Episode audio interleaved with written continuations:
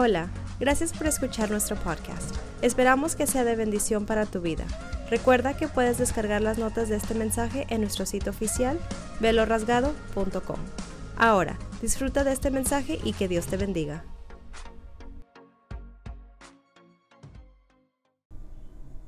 Hola, Dios te bendiga. Muchísimas gracias por sintonizarnos otro domingo. Que Dios te bendiga ahí donde tú estás, en tu recámara, en tu sofá, en la cocina. Quizás estás tomando el café, quizás ya vas en la tercera copa del día del café y, dices, no hombre, Pastor Enrique, no, no aguanta este, no pues sabes qué, Gracias por así sintonizarte. Quizás ni te has peinado todavía. Quizás apenas te vas levantando de la cama. Pero ahí donde tú estás, abre tu boca y alaba al Señor por su fidelidad.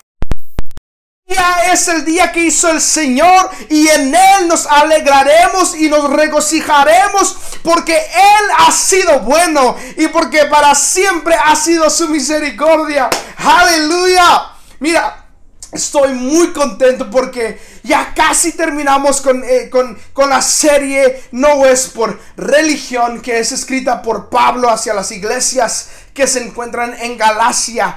Hoy y luego el, el próximo domingo ya es el último y tengo una sorpresa para ti. Tengo a unos amigos míos, queridos pastores que van a estar trayendo el mensaje. Así que ya no, te, ya no me vas a ver a mí por unos par de domingos. Pero como quiera vamos a gozarnos y vamos a deleitarnos en la palabra del Señor. Así que abre tu Biblia, ya sabes, en el libro de Gálatas. Ahí vamos a estar. En la, la, semana pasada vimos el libro de Gálatas capítulo 4. Hoy vamos a ver el capítulo 5 del libro de Gálatas. Así que abre tu Biblia, prepárate, saca tu cuaderno, tu tableta y vamos a empezar. Padre, gracias por otro día de vida. Gracias por tu linda palabra que nos moldea, Señor, que nos transforma, que nos cambia. Gracias porque tú has sido bueno con nosotros. Gracias por despertarnos esta mañana. Y más que todo, Señor, te damos gracias por el café que nos diste esta mañana. Gracias, Señor. Ahí donde estás, toma asientos y ya estás sentado. Bueno, vamos a prepararnos. Mira, la semana pasada, como acabamos, acabamos de mencionar, vimos el capítulo 4 del libro de Gálatas, donde el apóstol Pablo le escribe a las iglesias de Galacia. Si recuerdas muy bien, en la primera semana vimos o, em, aprendimos un, de, un poco acerca de Pablo, quién era Pablo, de dónde venía, Aprendimos que Él fue apóstol después de que Jesús ascendió al cielo y, y vimos cómo Pablo tuvo un encuentro con Jesucristo en camino hacia Damasco a matar y a encancelar a, los cristianos, a los seguidores de Jesucristo. Y ahí eh, en su primer viaje pasó, pasó por Galacia y creo que es en el capítulo 3 donde Pablo nos menciona que él se quedó ahí porque él se enfermó. No eran planes de él quedarse ahí. Ah, de acuerdo a la historia, de acuerdo a los estudios, se, se piensa que Pablo quedó ahí en Galacia quizás unos dos, tres años, no más tiempo de eso, donde empezó a moldear la fe de, las, de las iglesias o de la población de Galacia Pablo estaba ahí enseñándoles, inculcándole la palabra y, y, instruyéndolos. Y cuando por fin Pablo le toca que arrancarse, continuar el viaje misionero, este, ah, de regresa y, y en, en Corinto es cuando empieza a escribir esta carta a los Gálatas. Porque se da cuenta de que los Gálatas se habían este, desviado del camino correcto. Habían entrado otras voces a, a, a lo que es Galacia y, las iglesias de Galacia. Y empezaron a enseñar falsas enseñanzas, falsas doctrinas. Empezaron a enseñar de que no solamente eres salvo si, si este, confiesas con tu boca, sino que también para ser salvo tienes que hacer un procedimiento que es la circuncisión. Eh, y en ese tiempo lo hacían este, por, por ley, los, los, los, hombres lo tenían que hacer por ley si querían ser incluidos en la, en la, familia del Señor. Eso lo vimos como Dios habla con Abraham. Y, y, es una larga historia. Y hasta el punto que Pablo empieza a exhortarles y les dice, ay Gálatas, ¿por qué son tan tontos? Se han olvidado de lo que yo les he enseñado. Y en el capítulo 4 vimos que Pablo se cuestiona. Él dice, quizás no fui yo en lo suficiente para enseñarles a ustedes. Pero sabes que algo te vengo a presentar y es la buena noticia que no es por, no, no es por tus obras que tú eres salvo. Es por la fe al aceptar a Jesucristo que tú pasas de la muerte a la vida eterna. Entonces la semana pasada vimos que que la, importancia de la ley, la ley eh, eh, consiste de los primeros cinco libros de la Biblia, que es el Pentateuco, o, del mejor dicho, del Antiguo Testamento, donde Dios establece las leyes con el pueblo de Israel. y lo que aprendimos es que Dios nunca tuvo las intenciones de establecer las leyes para que nosotros fuéramos justificados mediante la ley sino que Jesucristo, o Dios mejor dicho, Dios Padre, eh, eh, eh, puso las leyes para que nosotros mismos no nos desviáramos a la corrupción. Lo puso para frenar nuestra corrupción. Vimos que también el propósito de la ley es para mostrarnos nuestro pecado, que nosotros estábamos mal y estábamos haciéndolo mal ante los ojos de Dios. Y por último, vimos que Pablo en ese momento nos dice que la razón de, de la ley es para guiarnos hacia Jesucristo, que Él sea nuestro mediador. Y por eso Jesucristo descendió del cielo a cumplir la ley. Él cumplió la ley para que tú y yo fuéramos libres de la ley. En otras palabras, del pecado. Y me dices, Enrique, ¿por qué dices que la ley es el pecado en el Antiguo Testamento? Porque el apóstol Pablo dice que nosotros estamos condenados a la muerte o somos malditos si intentamos de obedecer la ley porque nunca vamos a poder nosotros cumplir la ley como lo hizo Jesucristo. Entonces si nosotros intentamos de, encontrar favor en los ojos de Dios mientras mm, a través de nuestras reglas humanas, mediante nuestras propias religiones o instituciones, entonces más vale, dice Pablo, que las cumplas todas, porque si le fallas a una, le fallas a todas y te condenas a ti mismo. Entonces por eso Pablo dice que ahora somos libres de la ley, libres del pecado. El segundo punto que vimos de, de, Pablo es que nos advierte acerca de los falsos maestros que empezaron a, a, a, depositar palabras en el pueblo de Galacia.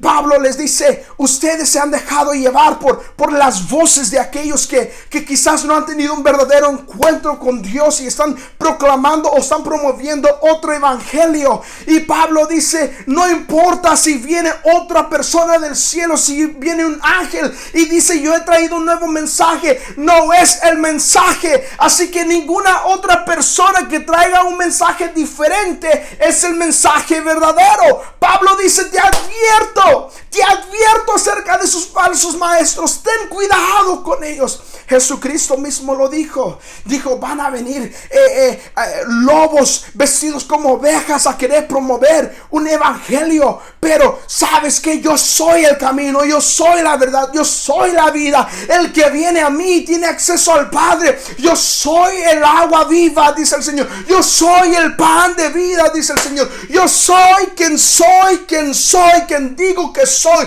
Yo soy el gran yo soy. Aleluya. Y luego el, tercer punto que Pablo nos dice es que ya no somos esclavos de la ley, somos libres en Cristo, libres por su sangre preciosa, somos libres por el sacrificio que Jesucristo hizo en la cruz del Calvario más de dos mil años atrás. Antes tú y yo estábamos muertos en nuestros pecados, en nuestros delitos, pero vino alguien que nos amó tanto y dijo, yo voy a dar mi vida por él, voy a dar mi vida por ella para ellos tengan parte en la nueva Jerusalén, como lo vimos en el tercer capítulo, donde Dios promete llevarnos a esa tierra prometida.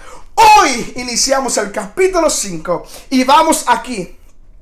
Vamos a empezar en capítulo 5. Y, y, quiero que antes de entrar, quiero que nosotros veamos lo siguiente. Tú y yo somos pecadores, ¿ok? Tú cometes pecados, yo cometo pecado. Pastor Enrique, ¿qué es pecado? Pecado es, no es una maldición generacional, como hay, hay, veces que la religión lo hace muy, como muy a profundidad. No se trata de eso. El pecado es el rebelarse contra Dios, la cual sí es muy, es muy mal hacer. Es como que tu hijo se rebelara en contra tuya. Es tu hijo está pecando en tu contra. Mi hija está pecando en mi contra. Entonces no está obedeciendo lo que yo le digo, sino que está haciendo lo contrario. Entonces, ¿qué pasa cuando mi hijo o mi hija no hace caso? Lo que pasa es que yo a mí me toca que disciplinarlos. Eso es pecado. El pecado es hacerlo, eh, saber qué es lo bueno y hacer lo malo, hacer lo contrario. Eso es pecado. Rebelarte en contra de Dios. Y hoy Pablo nos habla acerca del pecado. Y sé que el pecado no es un tema muy expuesto dentro de las iglesias porque tememos a, muchas cosas. Y, y, pero el día de hoy yo quiero presentarte el verdadero evangelio y es que el pecado te lleva a la ruina, el pecado te lleva a la destrucción, el pecado te condena a la muerte, pero Cristo te da vida y vida en, en abundancia.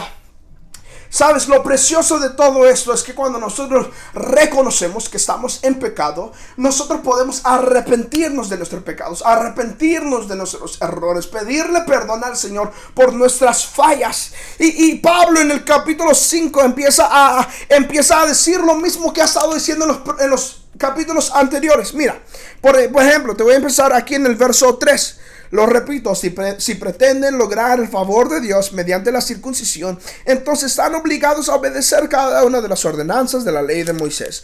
Pero si ustedes pretenden hacerse justos ante Dios por cumplir la ley, han quedado separados de Dios. Entonces, Pablo continúa hablando de la ley acerca de cómo es que nosotros no somos salvos mediante nuestras obras, mediante nuestras, eh, nuestro, mediante el cumplir la ley. Debemos de cumplir la ley, pero si no cumplimos la ley, si no cumplimos lo que viene siendo los diez mandamientos, lo más básico, eh, como dije, la ley es para ponernos un límite para frenar nuestra corrupción humana. Entonces, no, tenemos a, a Jesucristo quien aboga por nosotros, pero Vemos en el verso 7, ustedes corrían muy bien la carrera. Aquí una vez más le vuelve a repetir a los Gálatas, ¿quién les impidió seguir la verdad? Seguro que no fue Dios porque Él es quien nos llamó a ser libres. Esa falsa enseñanza es como un poquito de levadura que impregna toda la masa. Ahí está. Vuelve a repetir lo mismo de las falsas enseñanzas de los falsos maestros. Pero el día de hoy Ah, quiero que veamos en el verso 13. Y verso 13 dice de la siguiente manera. Pues ustedes, mis hermanos, han sido llamados a vivir en libertad. Ustedes han sido llamados a vivir en qué? En libertad. Pero no usen esa libertad para satisfacer los deseos de naturaleza pecaminosa. Una vez más, pero no usen esa libertad para satisfacer los deseos de la naturaleza pecaminosa. Al contrario, usen la libertad ah, para servirles unos a otros por amor. Pues toda la ley puede resumirse en un solo mandato. Ama a tu prójimo como a ti mismo.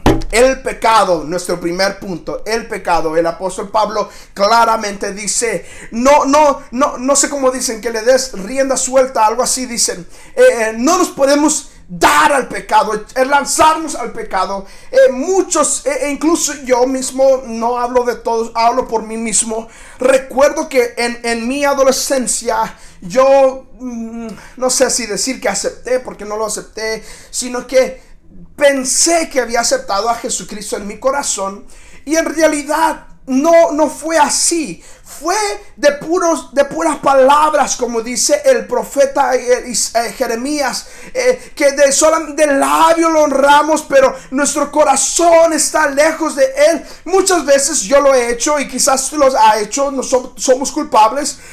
quizás en nuestra adolescencia o en algún momento de nuestra vida dijimos, voy a hacer la confesión de pecados, voy a hacer la oración eh, para yo aceptar a Jesucristo, pero continuamos viviendo de nuestra manera pecaminosa, continuamos viviendo de nuestra manera llena de errores y llenas de, mentiras y lleno del alcohol y, etcétera, etcétera, etcétera. Tú conoces tu vida, yo conozco la mía, entonces empezamos a, promover una mentira en nosotros mismos. Empezamos a decir, bueno, yo fui a la iglesia, yo acepté a Jesucristo, todavía no soy completamente diferente, pero ahí la llevo, ¿ok? Muchos de nosotros hemos pensado de esa manera, o quizás nunca pensaste de esa manera. El punto es que Pablo claramente dice, ustedes han sido llamados a vivir en la libertad, pero no usen la libertad para satisfacer los deseos de la naturaleza pecaminosa. ¿A qué libertad se refiere el apóstol Pablo? Se refiere a la gracia del Señor. La gracia del Señor. Mira, la misericordia de Dios es cuando Dios se detiene de darte el castigo que tú mereces. Y la gracia de Dios es darte algo que tú no mereces. Esa es la diferencia entre la gracia y la misericordia. La misericordia es cuando, cuando tú sabes que, que tu hijo ha hecho mal y, lo vas a castigar, pero tu hijo te pide perdón, tu hija te pide perdón, te pide perdón, entonces tú te detienes. Eso es misericordia. A continuación, después de que tu hijo o tu hija te pidió algo, un juguete, un, un helado, lo que sea, y, te dice, perdóname mamá, perdóname papá, este, tú, tú tienes gracia para regalarle el juguete, regalarle el peluche o regalarle el helado, sabiendo que no se lo merecen porque se acaban de comportar mal. Esa es la diferencia entre la gracia y la misericordia de Dios. Entonces el apóstol Pablo nos dice, no, no, no, no, no peques en libertad, no te sientas como que tienes la libertad para pecar y vas a abusar de la gracia del Señor. No pienses que vas a poder abusar de la misericordia del Señor. No lo pienses de esa manera, porque de hecho Dios se llega a un punto donde Dios dice, hasta aquí, ya mi hijo, ya mi hija, hasta aquí. Ya no te vas a aprovechar de, de mi gracia, no te vas a aprovechar de mi misericordia.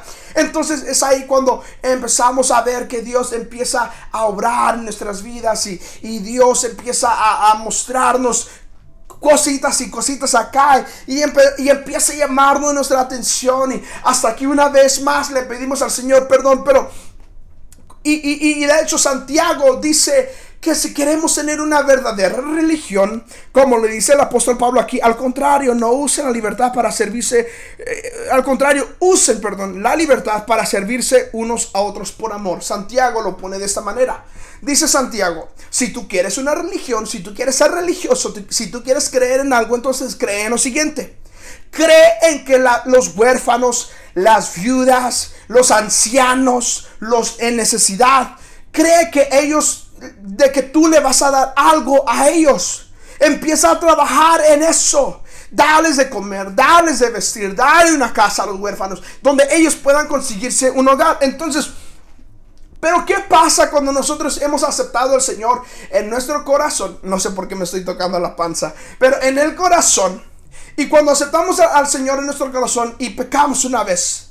Ah, Dios mío, perdóname, pequé en tu contra. Y, luego vas en tu día, otro día, otro mes, otro año y caes otra vez. Ay, Señor, perdóname. Esta vez no lo estás haciendo a propósito. No te estás, no te estás, no estás tomando la ventaja o cómo decirle. No te estás, no estás abusando de la gracia ni de la misericordia del Señor, sino que estás fallando porque aunque no quieras, luchas y luchas y luchas, pero sigues fallando. El arrepentimiento genuino se ve en el corazón cuando uno de repente nota el pecado, el error y vuelve al Señor. Por eso es que David es considerado como el, el que está, el que iba detrás del corazón de Dios o el que estaba detrás del corazón del Señor. ¿Por qué? Porque David, si tú empiezas a estudiar la vida de David, David era un rey, era un rey eh, eh, especial, era un rey ungido, era un rey lleno de sabiduría, era un rey poderoso que gobernaba sobre el pueblo de Israel. Pero este hombre fallaba todos los días. Llegó hasta el punto donde mandó a matar a uno de sus amigos, a uno de los líderes de su ejército para, para que se pudiera acostar con su esposa. ¿Qué locura es esa?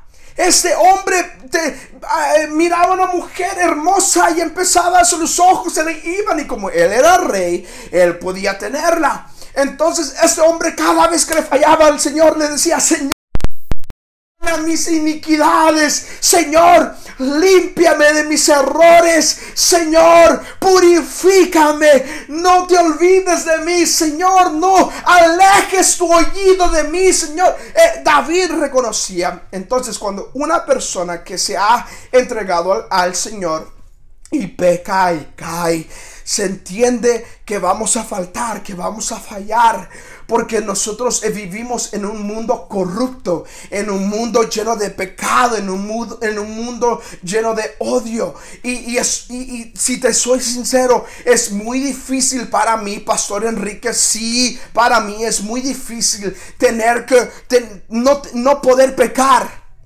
¿Por qué? Porque yo también soy hombre, yo también soy humano. Lo dije creo que en el segundo mensaje de, esta serie. Yo fallo, tú fallas, yo peco, tú pecas.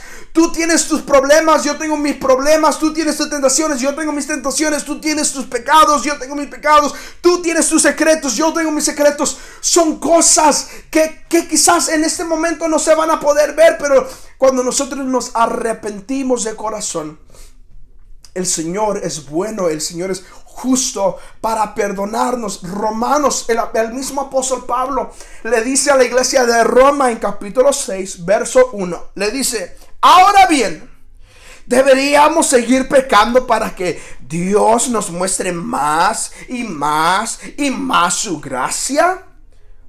Y, y maravillosa, por supuesto que no.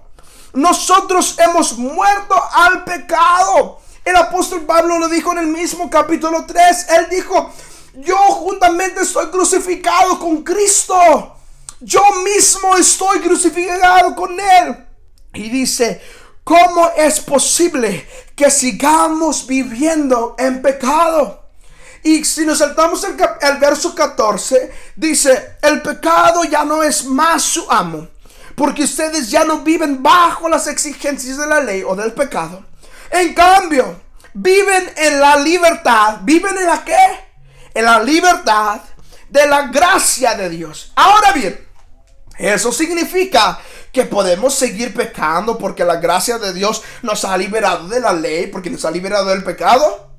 Claro que no. No se, da, no se dan cuenta de que uno se convierte en esclavo de todo lo que decide obedecer. Uno puede ser esclavo del pecado, lo cual la lleva a la muerte, o puede decidir obedecer a Dios, lo cual lo lleva a una vida recta. Aleluya. Entonces el apóstol Pablo nos dice, mira, ok, sencillo, así de fácil. Si tú en ese momento estás pecando, porque estás dentro de la iglesia y piensas en tu corazón o en tu mente, mejor dicho, oh, que al cabo el Señor me perdona. Yo puedo seguir, yo puedo seguir teniendo sexo con cualquier persona, Dios me perdona. Yo puedo seguir emborrachándome en cualquier momento, que al cabo Dios me perdona. Yo puedo continuar robando, que al cabo el Señor me perdona yo puedo continuar haciendo esto, que al cabo nadie sabe, que al cabo nadie me ve, que el Señor es el único que conoce mi corazón, el Dios es el único que me puede juzgar y Dios me puede perdonar. Entonces el apóstol Pablo te dice a ti y me dice a mí, nos dice a nosotros dos, nos dice, mira, deja de hacer eso porque no podemos estar nosotros jugando con la gracia del Señor, jugando con la misericordia del Señor. En vez de eso, déjame decirte esto. Si tú quieres ser esclavo del pecado, ten por seguro que puedes ser esclavo del pecado, pero te va a llevar una muerte eterna. Pero también te presento el Evangelio. Que si tú quieres vivir o si quieres obedecer los mandatos del Señor, tú puedes vivir una vida eterna. Tú eliges, ¿quieres una muerte eterna o quieres una vida eterna? ¿Quieres vivir lejos de Dios y apartado de Él o prefieres estar cerca de Él? Un corazón arrepentido, el Señor no lo rechaza. Un corazón arrepentido, el Señor lo acepta y lo abraza y, les, y le venda sus heridas. El Señor en Isaías y a Jeremías le decía esto muchas y muchas y muchas veces. Yo hería al pueblo, pero yo soy fiel para sanar sus heridas. My God, ese es el Dios a quien nosotros servimos. Y en Gálatas, ese mismo capítulo 5, verso 22, un poquito más adelante, nosotros vemos en verso 22, dice, digo pues, vivan según el Espíritu y no satisfagan, no satisfagan los deseos de la carne. Porque el deseo de la carne se opone al espíritu y el del espíritu se opone a la carne. Una vez más. Verso 17. La, naturaleza pecaminosa desea hacer el mal, más, más es precisamente lo contrario de lo que quiere, lo dice mi versión. Pero la versión más clara fue esta la que yo encontré. Porque el deseo de la carne se opone, lucha contra el espíritu de uno. Nosotros somos compuestos de tres partes. Somos compuestos de, compuestos, perdón, de, lo, que es la carne, lo que tú ves, el hueso, la cara, la piel, las uñas, esto, el, el cuerpo físico. Y luego tenemos una alma y, la alma es la que es la que es juzgada en aquel día de juicio cuando nosotros hemos llevado a la presencia de Dios. Y la alma es la cual eh, nosotros aquí en este mundo aquí en, este, en esta tierra decidimos si queremos pasar nuestra vida con Dios o nuestra vida eh, en el infierno. No lo voy a esconder no lo voy a hacer mirarse bonito porque no es bonito. Así que tú decides quieres pasar tu vida con Dios o tu vida con el infierno con el diablo y, luego el espíritu, el eh, eh, neuma, es, es el aliento de Dios. Entonces el espíritu siempre le regresa a Dios. Entonces tenemos el cuerpo, tenemos el alma y tenemos espíritu. Entonces el apóstol Pablo dice aquí, porque el deseo de la carne se opone al del espíritu y el del espíritu se opone a la carne. Y estas dos, estos dos se oponen entre sí para que ustedes no hagan lo que quisieran hacer. Y estos se oponen entre sí para que ustedes no hagan lo que quieran hacer. Como que se escuchó como un cantito, ¿no? Mira, en el ambiente hay un ambiente espiritual, lo creas o no lo creas. Digas, Enrique, yo no creo en, los, en los fantasmas yo sí creo, los espíritus, los espíritus, no, no creo que hayan fantasmas buenos. cada espíritu que se mueve aquí en esta tierra tiene una tarea que hacer por parte del padre de mentiras, que es quien es Satanás, el diablo, eh, que el Señor lo reprenda. Pero eh, eh, aquí en el ambiente nosotros no lo vemos. Pero hay una lucha constante entre el enemigo y entre nuestro espíritu. Y dices, Enrique, ¿cómo, cómo así? Mira, no sé si tú en algún momento, para que lo puedas entender, has visto una caricatura o una película donde se le parece como un angelito aquí y luego el otro lado se le parece un, diablito con una colita y los cuernos, el cuerno y, el tenedor. Y aquí tenemos al angelito con, su, con sus alitas y todo. Bueno, no sucede así, ¿ok? No sucede así. Pero para que más o menos entiendas lo que pasa, hay, hay un mundo espiritual que está luchando. Es tu espíritu que está luchando contra los principados de, maldad, como lo dice la escritura. Entonces, lo que, lo que pasa es que cuando nosotros decidimos alimentar a nuestra carne, eh, eh, esta cosa, lo que tú ves, esta cáscara, como le dicen, eh, este, cuando tú alimentas esta carne con basura, pura, pura tonterías en la televisión, cuando la llenas tu, cuando llenas tu cuerpo de pura pornografía, de pura música pornográfica, eh, puras, puras eh, tonterías en la radio, donde alimentas tu cuerpo, a tu mente con, eh, con chismes, quizás cuando es cuando alimentas a tu cuerpo con, pues, con basura en general lo que sea música que no te, no te edifica de ninguna manera, que, que, es música pornográfica, con películas pornográficas, con películas que solamente te dan eh, malos pensamientos y, y, bueno, entiendes, ¿verdad? Ok. Cuando tú alimentas tu cuerpo con esas cosas, tu espíritu, eh, tu carne eh, es, es más fuerte. Es más fuerte. Entonces cuando empiezas a leer la Biblia, cuando quieres orar, cuando quieres estudiar o aprender más de Dios, te entra un sueño. No sé si, no sé si a ti te ha pasado. Te, pasa que dices, ok, esta vez te prometo, Dios, voy a leer la Biblia. Vamos a ver. Ah, en el principio creó Dios los cielos y la tierra y, la tierra, eh, eh, la tierra estaba te quedas dormido, ¿verdad? Es ahí donde tú y yo sabemos que hemos estado alimentando la carne un poquito de más. Ahora, cuando tú decides alimentar tu espíritu, tu alma, cuando dices, ¿sabes qué? Yo voy a leer la palabra de Dios, aunque me dé sueño, no me voy a dormir. Voy a escudriñar la palabra de Dios. Empiezas a leer un capítulo y dices, esto es muy interesante. Voy a leer el segundo capítulo. Wow, se está poniendo más buena la cosa. Voy a leer el tercer capítulo para cuando sabes, ya terminaste de leer el libro. Y luego empiezas a escuchar música que te edifica el espíritu. Empiezas a escuchar música de Hillsong, Elevation, Worship. Empiezas a escuchar a Más Vida.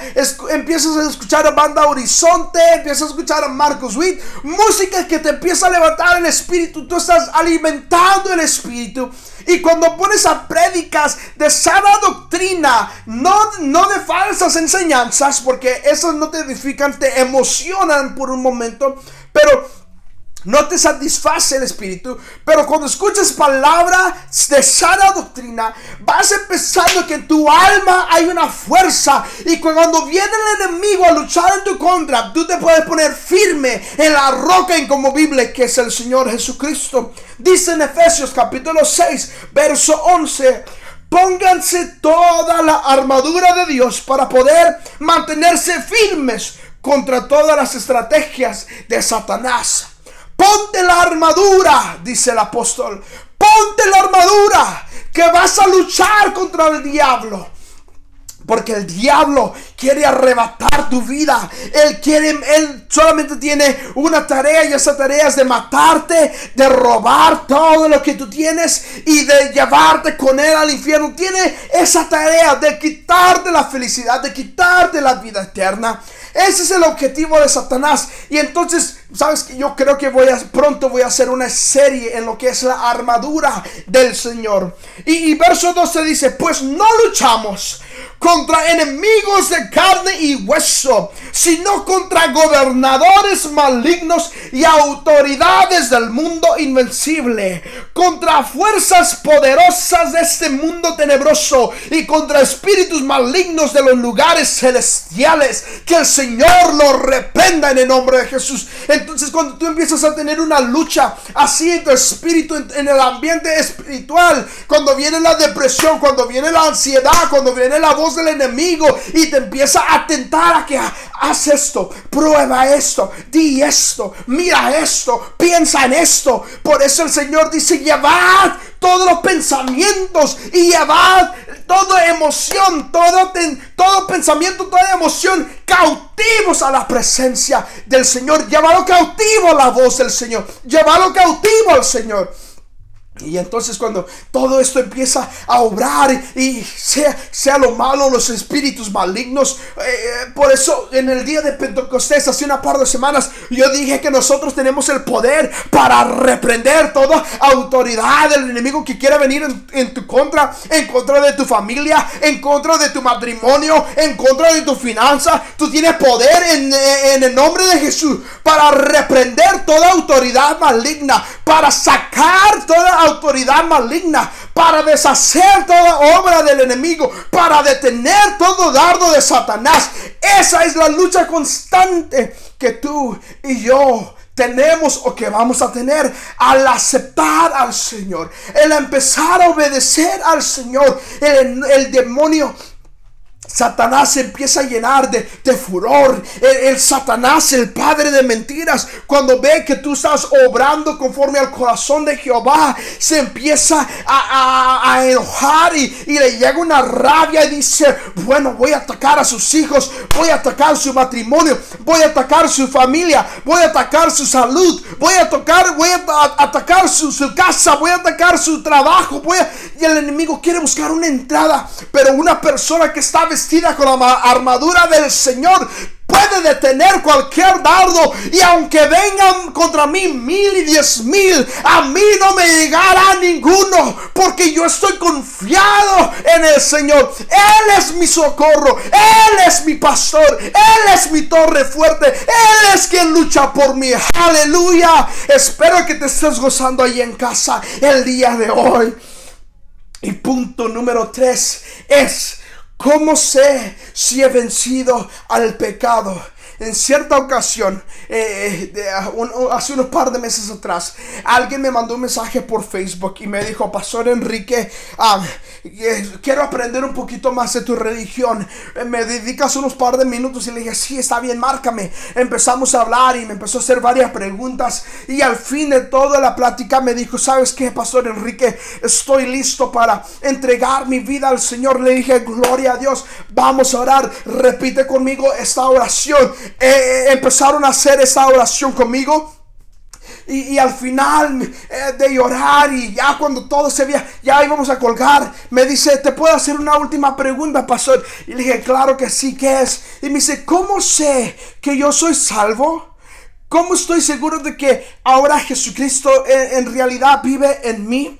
¿Y por qué digo eso? Porque en Gálatas capítulo 5, vamos a empezar en el verso 19, dice, las obras de la carne se manifiestan en adulterio, ok, estos son los, la lista de pecados que el apóstol Pablo empieza a mencionar. Las obras de la carne se manifiestan en adulterio, fornicación, inmundicia, lascivia, idolatría, hechicerías, enemistades, pleitos, celos, iras, contiendas, disensiones, herejías, envidias, homicidios, borracheras, orgías y, y cosas semejantes a estas.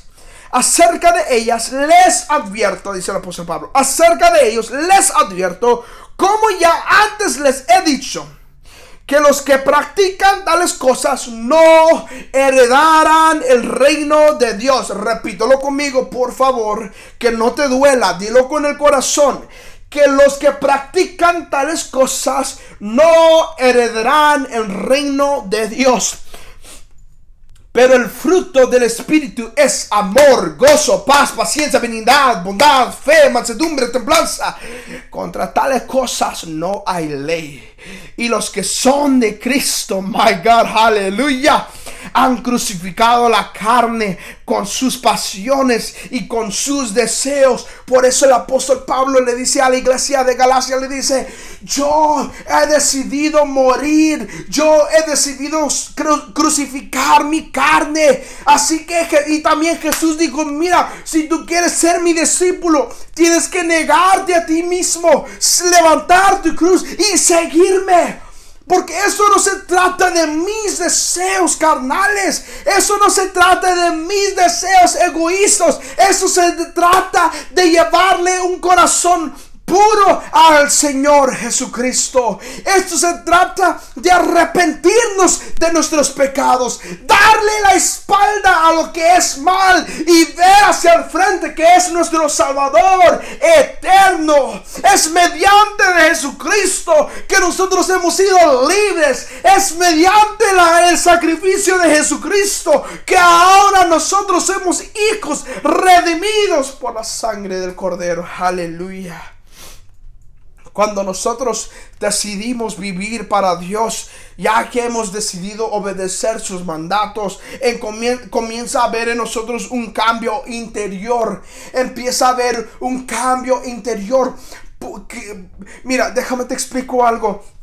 He visto a gente que se ha entregado al Señor y que de un día para otro ha dejado el alcohol. Yo lo he visto, yo lo he presenciado, he hablado con ellos que de un día para otro dejan el alcohol, de un día para otro dejan el cigarrillo, de un día para otro dejan las adicciones, de un día para otro hay un cambio interior pero también conozca gente que va batallando un poquito. Todavía no, ha podido dejar el alcohol, pero ya no toma como antes, ya no fuma como antes, ya no hace las cosas como antes. Ahí va luchando poco a poco y va progresando, va cambiando el interior poquito a poquito, poquito. Entonces por eso a mí me cae mal cuando hay cristianos que condenan a una persona que acaba de aceptar al Señor, porque no todos somos iguales.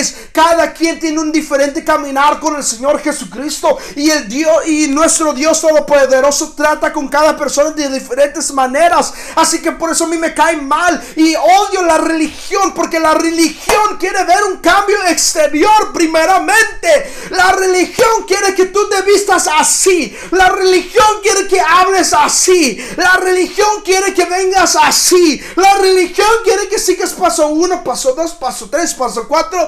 La religión quiere que hagas esto y que hagas aquello y que no hagas esto y que no hagas esto. La religión se trata de lo que tú puedes hacer para por Dios, pero el sacrificio de Jesucristo es lo que vale la pena. No se trata de lo que tú puedes hacer por Dios, es lo que Dios ya hizo por ti. Aleluya.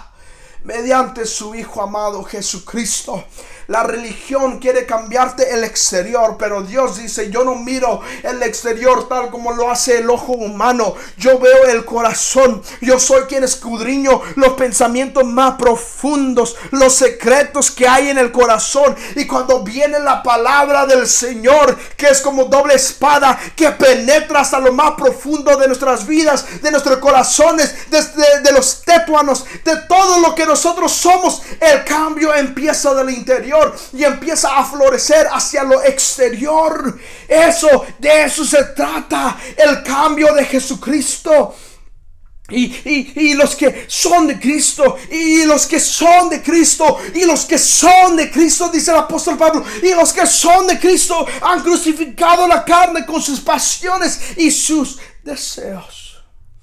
Cuando hemos tenido un verdadero encuentro con el Señor, le contesté al muchacho y a la muchacha con, con unas par de respuestas, pero el día de hoy tengo, te tengo dos respuestas muy sencillas. La primera es que tú sabes que has aceptado al Señor Jesucristo en tu corazón cuando tú empiezas a cargar este fruto. No dice frutos, que son varios frutos. Dice que es el fruto del Espíritu de Dios. Entonces, si me falta uno, me falta todos. En otras palabras, por eso dice, pero el fruto del Espíritu es no dice los frutos del Espíritu son, no son varios, es uno. Y si no puedes, si no tienes uno en tu corazón, es porque quizás no has tenido un verdadero arrepentimiento de corazón. Es amor, es gozo, es paz, es paciencia, es benignidad, es bondad, es fe, es mansedumbre, es templanza. Aleluya. Eso es tener al Señor en tu corazón. Y lo que para mí me conmueve mucho es, eh, yo recuerdo que, creciendo en mi iglesia llegó cierto día un pastor evangelista y, él empezó a predicar y, y, de repente hace una pregunta hacia alta voz y dice, si el Señor viniera el día de hoy por su iglesia, así como aquellos pastores de antes, dijo, si el Señor Jesucristo viniera el día de hoy por su iglesia, ¿cuántos se irían con el Señor? Y la iglesia empezó a gritar, amén, aleluya. Y empezó a haber un movimiento de esos pentecostés y de ese brincadera y del Espíritu Santo y de hablar en lenguas todo ese movimiento, yo así fui, así fui criado, así que yo no tengo nada de, en contra de ellos o en contra de eso, porque yo también soy un poquito pentecostés. Pero bueno, eso no importa. Empezó a moverse toda la iglesia y empezó, yes, yes, aleluya. Empezaron a correr, empezaron a danzar y yo no entendía. Había gente que no brincaba, había gente que no levantó la mano, había gente que no decía nada. ¿Y sabes por qué? No me río de ellos, me río por mí mismo, porque yo en ese momento dije, ¿cómo sabe esta gente que se va a ir con el Señor? ¿Cómo saben? Y no, no, no lo he entendido hasta el día de hoy. ¿Tú estás en paz con la muerte? La muerte no te molesta. La muerte no, la muerte dice como el apóstol Pablo, si está, está bien, si me muero me voy con Cristo. Si estoy vivo, está bien, yo vivo para Cristo. Si quieren perseguirme, si quieren atacarme, está bien, que al cabo la gloria, la postrera no se compara a la gloria venidera. Entonces empezamos a pensar de esa manera. Eh, si vivo, vivo para Cristo. Si muero, está bien, me voy con Cristo. Si viene el problema, está bien porque la victoria, la gloria que está por venir es mucho más mayor. Entonces hay una paz en el corazón y decimos, Señor, yo entiendo que si tú llegas el día de mañana, yo estoy listo para irme contigo. Te he fallado, me arrepiento de mis pecados, me arrepiento de mi malo, de mi mal vivir. Pero yo sé, Señor, que a causa de tu Hijo amado, yo tengo acceso al trono celestial. Y yo sé que si tú vienes hoy por tu iglesia, yo me voy contigo en el nombre de Jesús. Yo lo he creído, yo he intentado de vivir. No se trata de hacerlo letra por letra, se trata de hacer el esfuerzo por vivir agradable ante los ojos del Señor. Por eso Juan, y ya voy a terminar, Juan capítulo 15 dice eh, Señor Jesucristo, yo soy la vid verdadera y mi Padre es el labrador. Él corta de mí toda rama que no produce fruto y poda las ramas que sí dan fruto para que, para que den aún más. Ustedes ya han sido podados y purificados por el mensaje que yo les di. Permanezcan en mí, dice el Señor. Permanezcan en mí y yo permaneceré en ustedes. Pues una rama no puede producir fruto si la cortan de la vid. Y ustedes tampoco pueden ser fructíferos a menos que permanezcan en mí. Aleluya. Entonces para poder cumplir los deseos del Señor Padre es de nosotros estar conectados al Hijo mediante, eh, mediante su palabra, mediante sus instrucciones, mediante su amor. Es como, es como nosotros no seremos cortados de las ramas y continúa diciendo que cada rama que sea cortado será lanzada al fuego. Entonces mi amigo, mi amiga, eso tiene una, una, un, eh, una, una, eh, tiene un significado muy profundo. Y el día de hoy yo te ofrezco la salvación una vez más.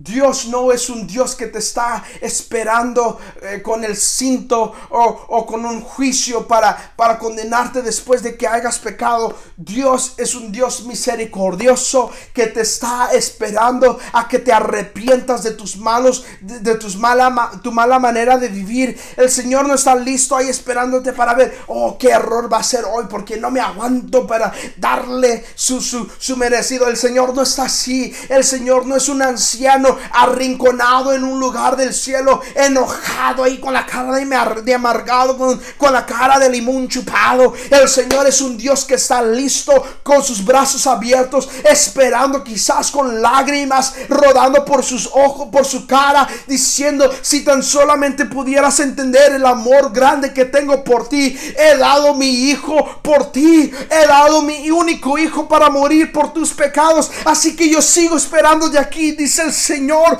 para que tú puedas permanecer en mí. Dios es un Dios justo que no cambia, que no varía. Él un día va a juzgar a todo el mundo y, y su juicio, su sentencia será un juicio, será una sentencia justa. Imagínate que, que tú irías manejando en la carretera a 70 millas por hora, mientras que el límite es de 30 millas por hora y tú que vas manejando rápido una velocidad, tú y le das, le das a este otro carro y, lo, y, y el carro queda, queda mal.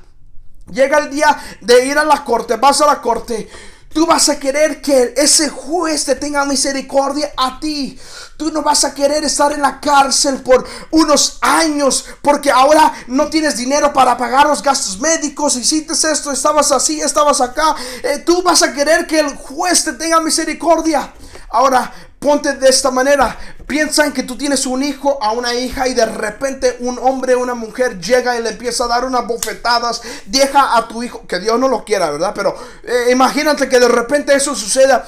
Tú vas a querer que esa mujer, que ese hombre tenga su merecido en la corte. Tú vas a querer que esa persona tenga su sentencia. Ahora dime, si el juez a ti te condena a, años en la cárcel porque, porque tú le pegaste a la señora o al señor en el automóvil sabiendo que la mía por hora era 30, te condena a años en la cárcel, ¿lo consideras un Dios, lo consideras un juez justo o un mal juez? Si lo ponemos del otro lado, si se trata de, tu hijo, si, eh, si, el Señor, si el señor juez o la señora juez deja libre a la señora o al señor que bofeteó a tu hijo, ¿lo vas a considerar justo o no justo? Tú vas a querer un juez justo. Es lo mismo con nuestro Dios Padre. Él va a juzgar justamente debido a nuestros actos, debido si decidimos seguirle a Él en este mundo o si, dimos, o, si en este mundo decidimos darle nuestra espalda a la palabra del Señor. Mi amigo, mi amiga, eso no se trata de religión. Eso, esto se trata de una vida llena de amor por, el, por aquel que te ama tanto. Esto se trata de, una, de, de vivir una vida agradable y santa a los ojos del Señor Dios. Todopoderoso. Y aquí termino. Si nunca has aceptado al Señor en tu corazón, te quiero presentar hoy la buena noticia. No necesitas que dar una ofrenda de mil dólares, de cinco mil dólares. No tienes que mandarme el título de tu casa ni de, ni de tu automóvil. No necesito ni tan siquiera 10 dólares para que, para que aceptes al Señor.